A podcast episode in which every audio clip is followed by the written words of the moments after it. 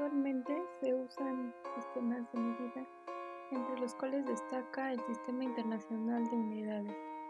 Este sistema consiste, entre sus cualidades, se encuentra el sistema métrico. El sistema métrico es el sistema más popular para la prescripción y administración debido a que es el más exacto.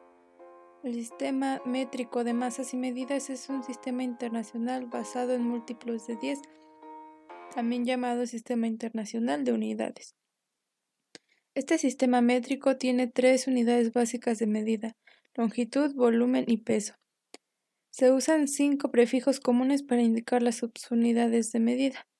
Micro, una millonésima, mili, una milésima, centi, una centésima, deci, un décimo, kilo, mil. El sistema métrico, las proporciones pueden incrementar multiplicando o disminuir al dividiendo en múltiplos de 10, 100 o 1000.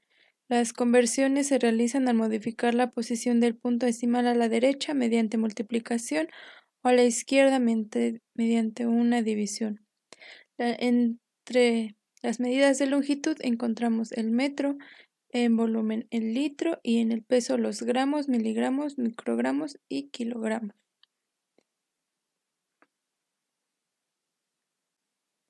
El metro es la unidad básica de longitud equivalente a 39.37 pulgadas, abreviado con la letra M minúscula.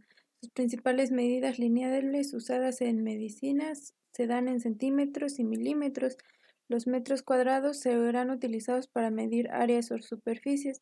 Los centímetros se usan para el cálculo de superficie corporal y para la medición de cosas como el tamaño de los órganos corporales, tumores y heridas. Los milímetros se usan para determinar presión arterial. El litro, el volumen. El litro es la unidad básica de volumen, el volumen total de un líquido en un cubo que mide 10 centímetros. 10 por 10 es igual a 1000 centímetros cúbicos, igual a 1000 mililitros.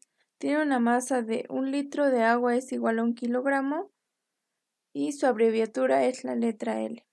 El gramo que representa el peso es la unidad básica de peso, es la unidad de medida mm, más usada para alimentos y sus equivalentes son un gramo es equivalente a 1000 miligramos y un miligramo es equivalente a mil microgramos, un kilogramo es equivalente a mil gramos, un litro es equivalente a mil mililitros, un metro es equivalente a 100 centímetros o mil milímetros.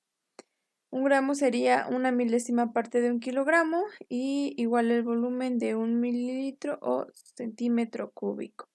Su abreviatura es la letra G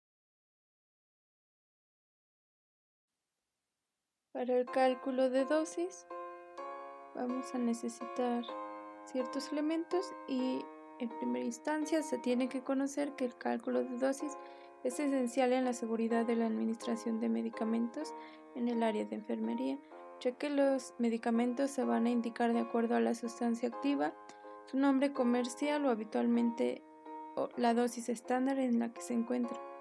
Los medicamentos orales van a obtener una concentración específica de medicamento por unidad,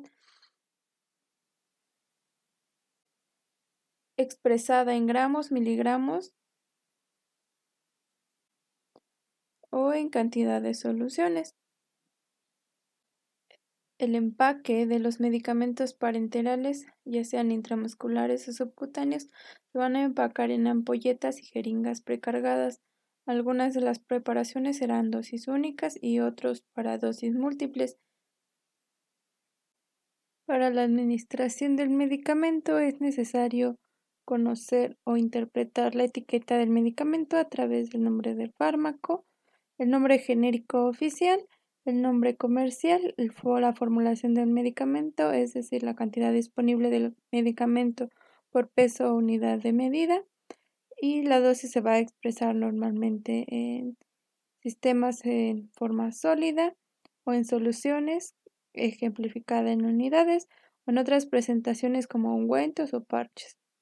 Vamos a revisar la forma farmacéutica en la forma en la que se va a preparar el medicamento. Son cápsulas, tabletas, soluciones inyectables, suspensión oral, supositorios, ungüentos, parches, etc. La cantidad del fármaco, que es la cantidad total de unidades del fármaco en el contenedor o el volumen total del fármaco después de la reconstrucción. La administración del fármaco va a ser la vía de administración indicada en la etiqueta. Puede ser vía oral, sublingual, intramuscular, intravenosa, subcutánea, rectal, tópica, etc.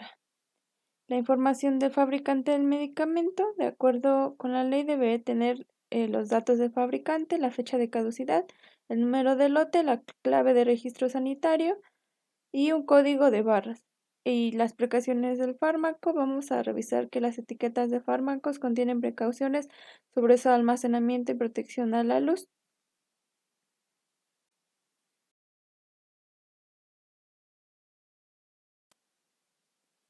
La regla de 3, el factor de conversión y fórmula básica para el cálculo de dosis son una de las herramientas más, utilizadas por el personal de enfermería para la administración de medicamentos.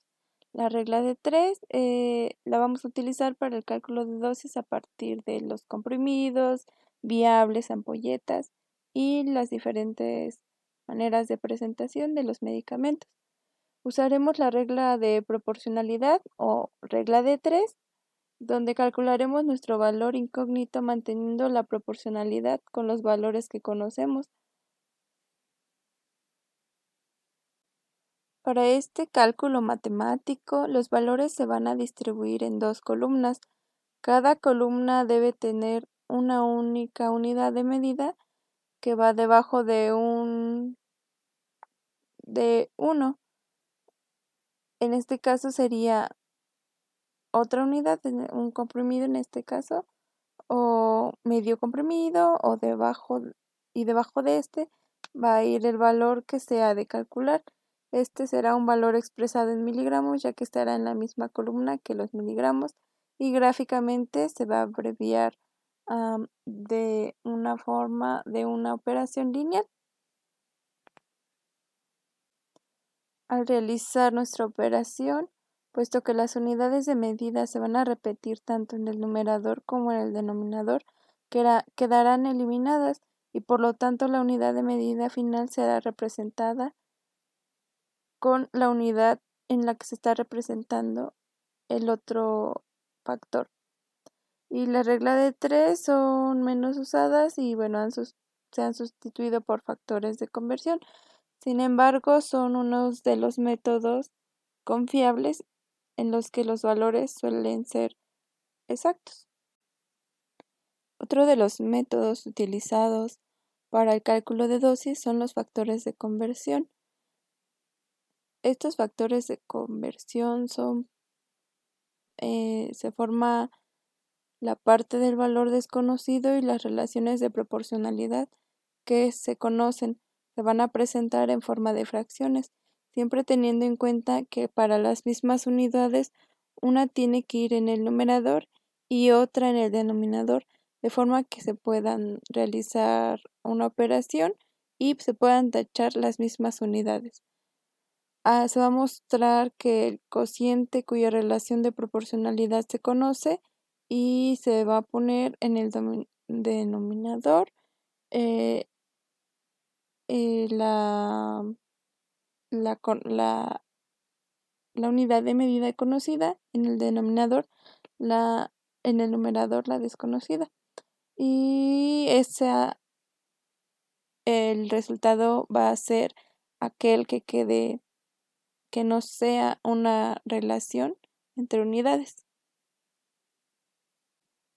También existe una fórmula bastante sencilla o una fórmula básica en la que se usa de la misma forma para el cálculo de dosis y va a estar fraccionada de la siguiente manera.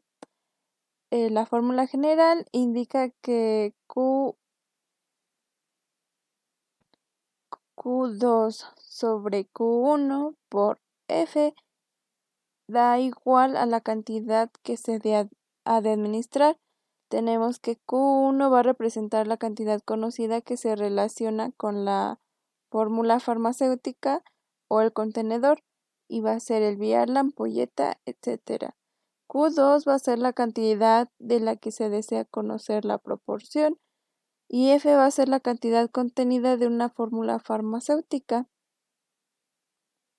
Entonces, Q1 y Q2 deben tener las mismas unidades de medida que son diferentes de las de F.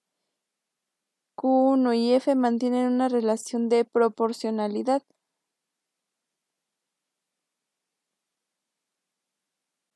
Para el cálculo de dosis es importante que debas conocer que en cualquiera de los, de los tres métodos el resultado va a ser el mismo. Sin embargo, puedes utilizar el que más te convenga y el que más sencillo se te haga de aplicar. Para el cálculo de porcentaje, el cálculo de porcentaje se realiza para una forma líquida, ya sea sueros o jarabes, etc. Mientras la presentación sea en forma líquida, vamos a calcular sus porcentajes y esto nos va a indicar los gramos de soluto del fármaco por cada 100 mililitros de disolución y se va a expresar con el por ciento. En el ámbito sanitario, cuando se pauta un porcentaje, eh, se entiende que estamos hablando de una relación peso-volumen, como se menciona. A diferencia de las formas sólidas como las pomadas, las cremas, etcétera, el porcentaje va a indicar los gramos del fármaco por cada 100 gramos de peso. Entonces va a existir una relación peso-peso y no una relación peso-volumen como en las presentaciones líquidas. Para el cálculo de la dosis se ha de administrar teniendo en cuenta el porcentaje. Se usará la regla de tres, los factores de conversión o la fórmula básica. En algunas ocasiones, cuando se necesita administrar una dosis exacta, se va a necesitar ah, conocer la cantidad del principio activo presente en un determinado volumen del fármaco. Esta cantidad de principio activo puede venir expresada en miligramos, moles, mil equivalentes ya, eh, por mililitro, entendiendo que esta relación es una relación peso-volumen y se va a aplicar las relaciones de proporcionalidad.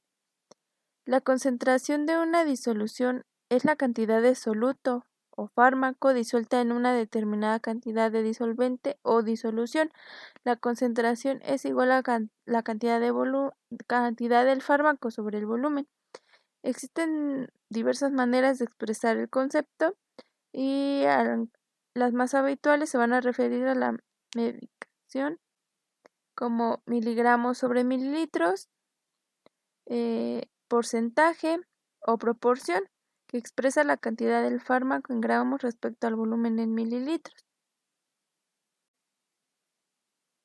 El cálculo de dosis también se va a realizar en función del peso y la superficie corporal, ya que va a depender de sus características y las características del paciente, ya que estas van a determinar la dosis en función a su peso y a su superficie corporal para evitar algún daño o alguna sobredosificación.